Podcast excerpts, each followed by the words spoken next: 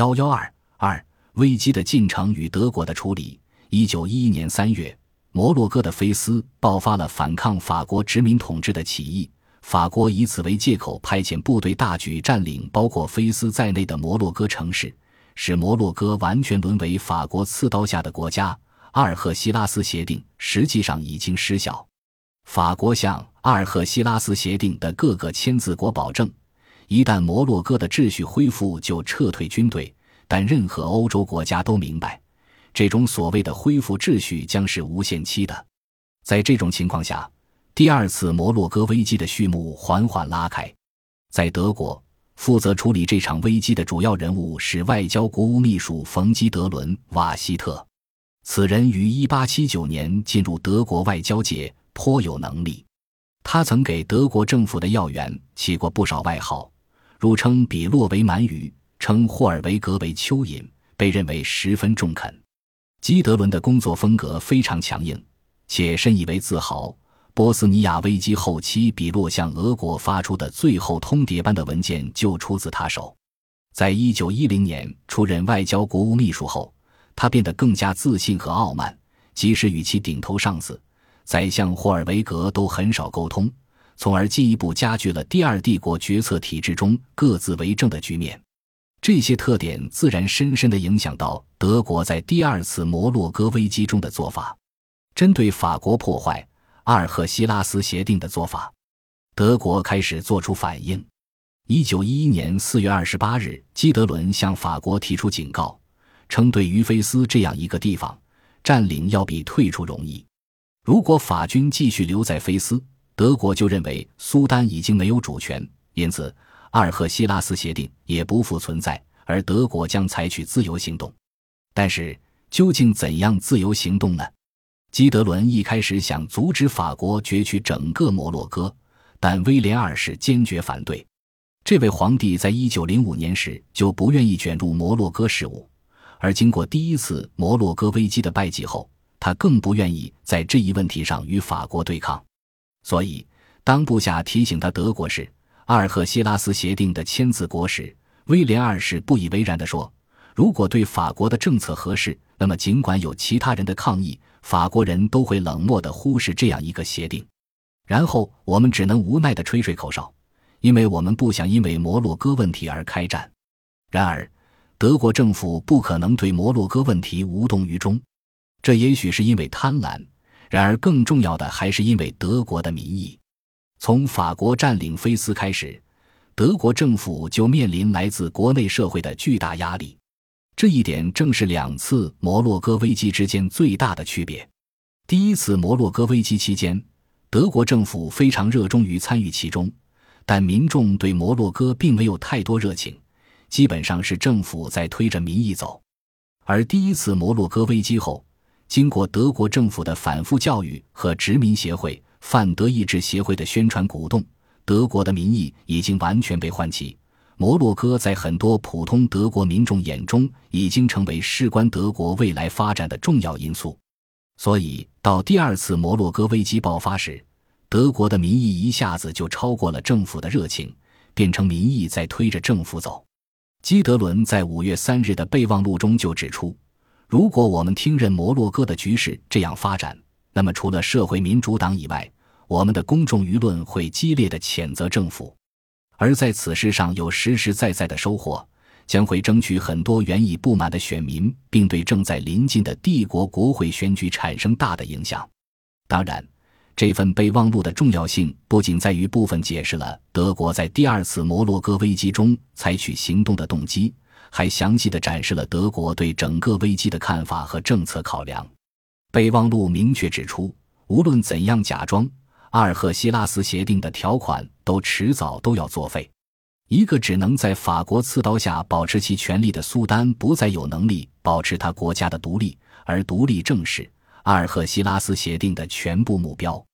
由于协定被破坏，这样所有的签字国都拥有了全部的行动自由，而德国的问题是怎样利用这一自由。备忘录进而指出。占领菲斯将为法国吞并整个摩洛哥铺平道路。德国提出抗议将得不到任何东西，反而会在士气上遭到挫败。所以，既然法国可以因为担心国民在摩洛哥有危险而出兵，那么德国也可以同样的理由派出军舰停靠在摩加多尔或阿加迪尔港。一旦德国军舰进入上述港口，就相当于取得了某种保证。德国应自信地看着摩洛哥事件的发展，等待法国是否从他自己的殖民地中提供什么合适的补偿，以换取我们放弃上述两个港口。在取得威廉二世的同意后，基德伦就开始着手从法国那里换取实实在在的收获了。他的基本考虑非常明确，那就是不采取多边方式，而是紧紧盯住法国，同时又不提具体条件。迫使法国主动提供补偿。对于英国，基德伦则坚持不予理睬。而之所以选择大西洋沿岸的这两个港口作为德国行动的目标，也是因为这两个地方远离地中海，他认为英国可能不会在意。但是他的估算有三个大的漏洞：第一，双边方式如果在一九零五年时使用，可能会十分有效；但在一九一一年英法。英俄协约已经形成的情况下就完全不同。第二，英德海军军备竞赛已经进入高潮，德国在大西洋沿岸的港口采取行动将刺激英国的敏感神经，会遭到英国的强烈反对。第三，经过波斯尼亚危机后，英国不会对法德谈判置之不理。实际上，在五月二十二日，英国外交大臣爱德华·格雷就告诉德国驻英大使。称在其他问题上，英国政府都享有行动自由，但是在摩洛哥问题上，英法之间有协约，英国必然支持法国。但是德国并不理睬，继续保持对法国的压力。然而，法国根本不愿意在摩洛哥问题上给德国任何补偿，所以对德国的要求补偿的暗示只是虚与委蛇。六月二十日，法德双方终于开始在德国的基辛根谈判。而在谈判中，基德伦继续保持缄默，所以谈判的结果只是法国暗示将给予德国补偿，同时双方都称要进一步取得授权。然而，基辛根会谈后，法国方面迟迟没有给德国任何具体的补偿建议，德国终于不耐烦了。基德伦认为德国到了采取强硬手段的时候了。一九一一年七月一日，德国炮舰报号借口保护德国侨民。停泊在摩洛哥的阿加迪尔港，使局势突然紧张起来。然而，此次强硬行动的时机选择却非常糟糕，因为法国联德派的主要人物凯洛欧正巧刚当上法国总理，法德缓和进程有望进一步深入。而面对德国的强硬行动，凯洛欧这样的联德派恰恰比反德派更没有退让的资本，否则马上就会被指责为屈从于压力或卖国而倒台。所以，法国分别向俄国和英国求助。俄国的反应几乎完全是对法国在波斯尼亚危机中所作所为的报复，宣称法俄同盟不适用于殖民地争端引发的战争。但是，英国的反应就完全不同。在英国看来，这是德国试图拆散三国协约的又一次努力，同时也试图在大西洋上获得一个巨大的海军基地。对于英国来说，这两点都是不能容忍的，因此必须给予法国一定的援助，使他不至于沦入德国的实际控制之下，并同我们疏远。当时，法国外交部要求英国派军舰前往阿加迪尔与德舰对峙，英国外交大臣爱德华·格雷立刻表示同意，但随后又被英国内阁否决。最终，英国决定只是对德国提出警告。七月四日，格雷召见德国驻英大使。向德国政府表达了三层意思：第一，英国认为德国派遣炮舰停泊在阿加迪尔造成了全新的形势；第二，未来摩洛哥事务的发展将比目前更加直接地引起英国的关注；第三，英国不能允许任何没有他参与的新协定。英国的这番表态立刻改变了危机发展的方向。此前是法德矛盾为主，双方主要在暗中较量，而此后英国站到前台。英德矛盾开始成为主要矛盾，法德矛盾反而退居其次。英国做出外交表态后，法国政府也于七月六日向德国表示，由于德国方面派遣炮舰，法国与德国的谈判已经很难恢复。德国当然不理会这种拒绝，继续对法保持压力。七月九日，基德伦与法国驻德大使再次会晤，但是双方的套路一点都没有变。德国还是不亮底牌，法国也乐得拖延下去。双方都在等待对方先提建议。最后，此次会晤仍然是一次外交上的兜圈子。两人都表示需要再请示才能继续谈判。这种拉锯式的外交回合，终于使威廉二世失去了耐心，在宰相的报告上批注说：“我的授权在四个星期以前就给了。”第二次是我在基尔的时候。冯基德伦当着宰相的面再一次谈到整个事情，并且又要求我的授权，我当时马上就给了。现在到底该怎么办？这完全是一场闹剧。他们谈判又谈判，却一点结果都没有。我们在失去宝贵的时间，而英俄却在支持惊慌的法国，指挥着法国至多对我们做多少让步。在这种情况下，基德伦沉不住气了。而此时，法国方面的耐心也消磨殆尽，开始提出补偿建议。一九一一年七月十五日，也就是报号驶入阿加迪尔港半个月后，法国大使主动找到基德伦，提出法国愿意让出法属刚果边界的一块地区作为补偿。这次基德伦亮出了底牌，指出这样的补偿是不可能让德国满意的。德国要求的是全部法属刚果。法国大使表现得十分吃惊，称即使是让出部分法属刚果，都很难向法国国民交代。法国政府得想很多办法，甚至要德国提供一些小块殖民地作为交换。对于放弃整块殖民地，法国没有先例，不可能答应。最终，他拒绝了德国的提议。面对法国的这种态度，德国政府内部也出现分歧。外交国务秘书基德伦认为。德国必须坚持这一提议，而且如果想要得到一个好结果，必须继续保持强硬。而宰相霍尔维格则认为，法国的这种拒绝是可以理解的，逼着法国让出一整块殖民地作为补偿确实不现实。德国可以同时向法国割让一小块殖民地作为补偿。然而，具体办事的是基德伦，他基本上没有理睬霍尔维格的意见，在他看来。原先把阿加迪尔先抓在手中作为保证的设想已经不太现实，因为如果真的就是占领阿加迪尔，容易和英国发生冲突。在这种情况下，德国唯一的出路就是通过强硬的谈判捞到尽可能多的补偿。与此同时，德国国内的民意也一路高涨，除了社会民主党和一些左派激进组织外，各党派都对在摩洛哥危机中取得补偿寄予了很高期望。像范德意志协会等组织甚至公开呼吁德国应该不惜一战。